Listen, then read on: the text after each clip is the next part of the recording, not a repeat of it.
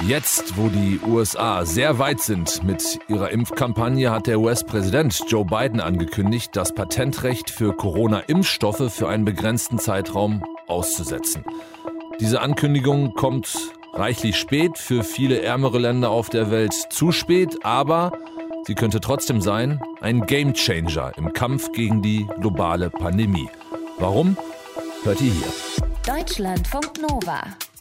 Kurz und heute mit Till Hase.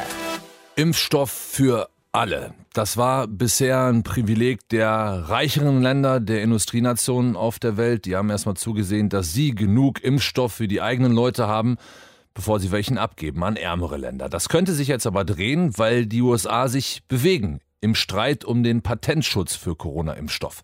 Stefanie Gebert aus den Deutschlandfunk Nova Nachrichten. Die Regierung von US-Präsident Joe Biden hat angekündigt, dieses Patentrecht auszusetzen. Hm, ja, genau, allerdings nur zeitweise. Die Handelsbeauftragte der USA begründet das so, die USA seien zwar grundsätzlich für den Schutz von geistigem Eigentum, und das bedeutet ja der Patentschutz, aber die Pandemie sei eben eine globale Krise und es müssten so schnell wie möglich möglichst viele Menschen geimpft werden. Ist es denn wirklich so? Also werden wirklich schneller mehr Menschen erreicht, wenn man den Patentschutz aussetzt? Ja, das kommt ganz darauf an, wen du fragst. Fangen wir mal mit denen an, die sagen, ja, das ist der richtige Schritt. Dazu gehört zum Beispiel die Weltgesundheitsorganisation. Deren Chef twitterte, jetzt könne die globale Ungleichheit, wenn es darum geht, Impfstoff zu verteilen, gestoppt werden.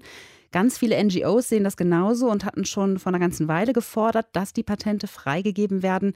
Ärzte ohne Grenzen zum Beispiel oder Amnesty International. Und auch die betroffenen Staaten, also ärmere und Schwellenländer, wollen das, weil sie eben bislang nur an wenig Impfstoff rangekommen sind. Indien zum Beispiel, wissen wir, da ist das Gesundheitssystem im Moment extrem überlastet und es gibt hohe Infektionszahlen. Indien hat deshalb das Ende vom Patentschutz zusammen mit Südafrika bei der WTO, das ist die Welthandelsorganisation, Organisation beantragt. So, jetzt gibt es aber auch Leute, KritikerInnen, die sagen, also den Patentschutz aufheben, das bringt gar nichts. Ja, die EU gehört zum Beispiel dazu und natürlich die Hersteller und die Pharmaindustrie, denn die Freigabe bedeutet ja, dass es mehr und mehr Hersteller geben wird, die dann auch Konkurrenz bedeuten.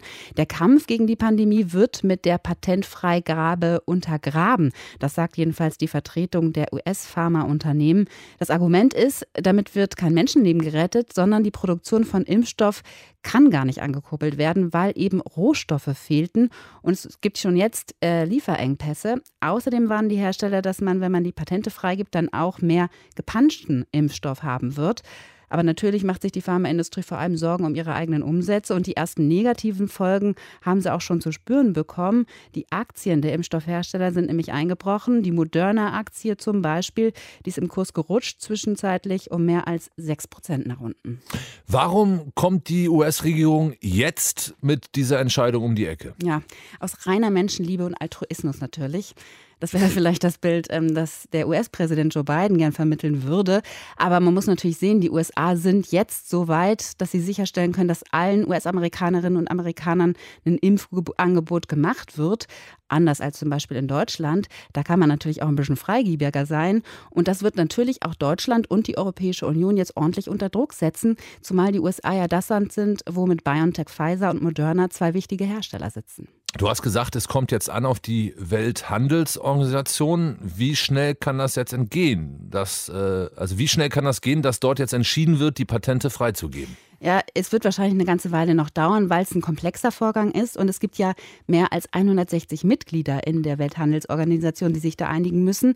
Aber Indien und Südafrika, die haben schon gesagt, sie sind dran am Thema und sie haben angekündigt, ihren bisherigen Vorschlag nochmal zu überarbeiten, um eben mehr Staaten zu einem Kompromiss zu bewegen. Und ich habe es ja gesagt, die EU und alle anderen, die einen Hersteller bei sich im Land haben, werden sich jetzt ordentlich unter Zugzwang fühlen mit dieser Ankündigung der USA.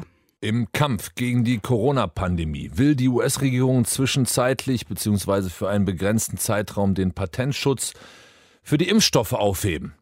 Die Infos dazu hatte Stefanie Gebert aus den Deutschlandfunk Nova Nachrichten. Deutschlandfunk Nova. Kurz und heute.